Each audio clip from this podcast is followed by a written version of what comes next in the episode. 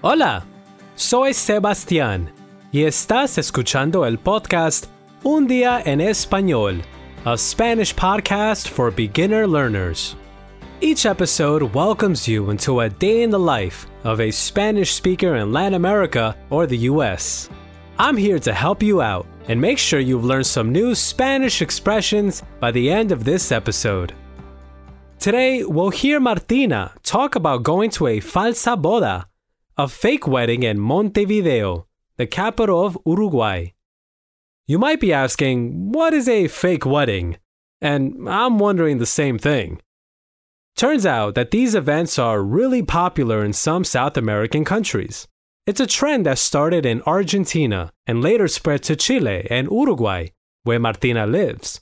Although no one is really getting married at these parties, they're as much fun as real weddings can be. Martina is going to tell us more about fake weddings and about one she attended where things got a bit out of control.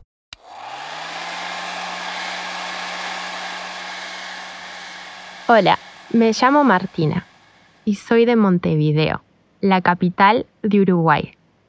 Hoy estoy muy feliz voy a una fiesta muy especial. Martina is very happy today because she and her friend Sophie are going to a special party. Have you heard that Martina pronounces certain words differently than what you might be used to if you're learning, for example, Mexican Spanish? Words like yo and llamo are pronounced with almost a kind of sh sound. This is something characteristic of the Uruguayan and Argentinian accent, two very distinguishable accents in Latin America that have many common features. See if you can hear more examples. So Martina and her friend Sophie are going to una boda, a wedding. But this is not a normal wedding.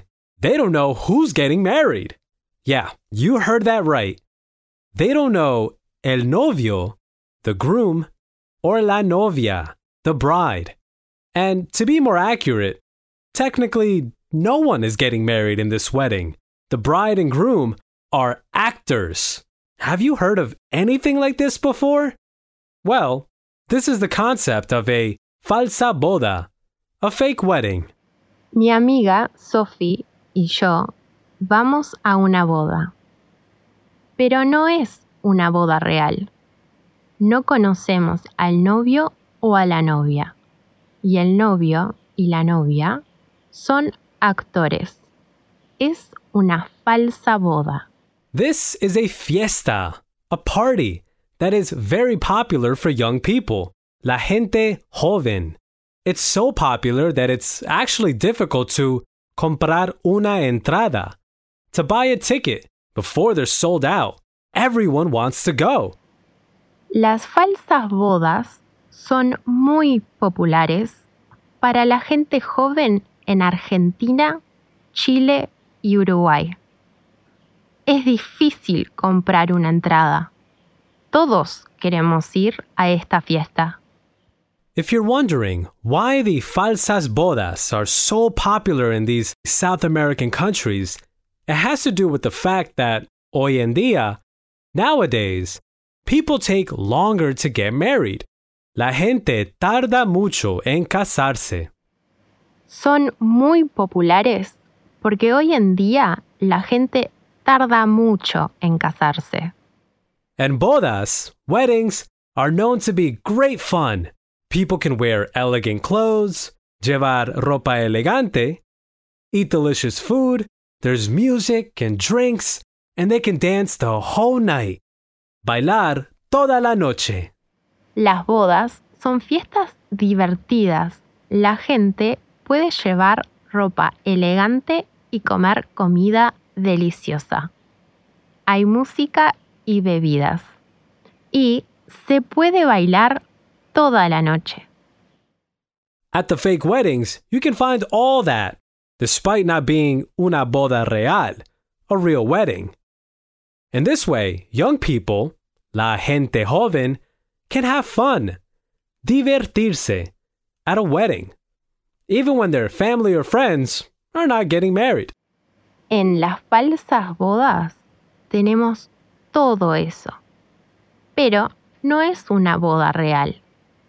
Así es posible para la gente joven divertirse en una boda. También cuando sus amigos o familiares no se casan. So, going back to this evening, Martina and Sophie are ready to go to the party. Sophie y yo ya estamos preparadas para ir a la fiesta. They take a taxi to a luxurious hotel. Tomamos un taxi hasta un hotel lujoso. In the hotel, there's un salón de baile, a ballroom where the party is taking place. There's una pista de baile, a dance floor. And there's also tables for all the invitados, guests. And of course, there's plenty of food and drinks. En el hotel, la fiesta es en el salón de baile. En el centro hay una pista de baile y también hay mesas para todos los invitados y, por supuesto, también hay mucha comida y bebida. So while they wait for the bride and groom to make their appearance, Martina and Sophie can have something to eat and drink. Mientras esperamos al novio y a la novia, podemos comer y beber algo. While they get their drinks, la música para. The music stops, and a voice presents the bride and groom. Entonces la música para y una voz presenta a los novios. Damas y caballeros, con ustedes, el novio y la novia. Martina says that we all applaud. Todos aplaudimos. There's also globos, balloons, and confetti. And Martina says that it's raro, strange, because in that moment, parece que, it seems like they're in a real wedding and that they are truly happy for the bride and groom. Todos aplaudimos. Hay globos y confeti. Es raro, porque en este momento parece que estamos en una boda real y que estamos felices por el novio y la novia. And then everyone starts dancing. The bride and groom, too. Martina thinks it's muy divertido. It's really fun. And that it truly seems like, parece que, they're all friends. En ese momento, todos empezamos a bailar. También los novios. Es muy divertido. Realmente parece que somos todos amigos. Martina wants to speak to Sophie, but she's not there. Where's Sophie? How strange. Qué raro. Quiero hablar con Sophie, pero ella no está aquí. ¿Dónde está Sophie? Qué raro. Martina waits for a moment on the dance floor. But because Sophie takes too long, tarda mucho, Martina goes to look for her friend at the bar. Espero un momento en la pista de baile, pero Sophie tarda mucho. Voy a buscar a Sophie al bar. She goes to the bar but doesn't see Sophie. Afterward, she goes to their table, but Sophie isn't there either. Voy al bar, pero no veo a Sophie.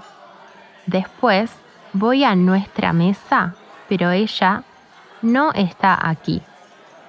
Martina looks at her celular, cell phone, but there's no message. She calls her friend, but Sophie doesn't respond. No responde. Miro mi celular, pero no tengo mensaje de Sophie. La llamo por teléfono, pero no responde. Hmm. So this is very strange. Muy raro. Martina keeps looking for her friend and goes to el baño, the bathroom. But she can't find her there either. But when Martina leaves the bathroom, she hears Sophie calling her. Esto es muy raro. Voy al baño, pero Sophie no está en el baño. Cuando salgo del baño, escucho a Sophie. Martina, estoy aquí. However, Martina's relief doesn't last long because Sophie's vestido, dress, and manos, hands, have sangre, blood on them. Whoa, what's going on? ¿Qué pasa? Ay, Sophie, tu vestido, tus manos tienen sangre. ¿Qué, qué pasa? This is starting to be very worrying, but Sophie says that it's nothing. No es nada. Martina, however, wants to call an ambulance. Oh, esto no es nada. ¿Cómo que no es nada? Tenemos que llamar a una ambulancia. Rápido. But it is not Sophie who had an accident. It's the Dama de Honor, the maid of honor. She has glass in her foot. Apparently, lots of people dance with their drinks. So there's broken glass on the floor. No, no, Martina. Está todo bien. La dama de honor tiene un cristal en el pie. Mucha gente baila con las bebidas y hay cristales en el suelo. Uf, qué susto. That was scary. But everything is under control. And Sophie tells Martina not to worry. No te preocupes. ¡Qué susto! Sí, no te preocupes. Está todo bien. ¿Vamos a bailar? So they're going back to the party.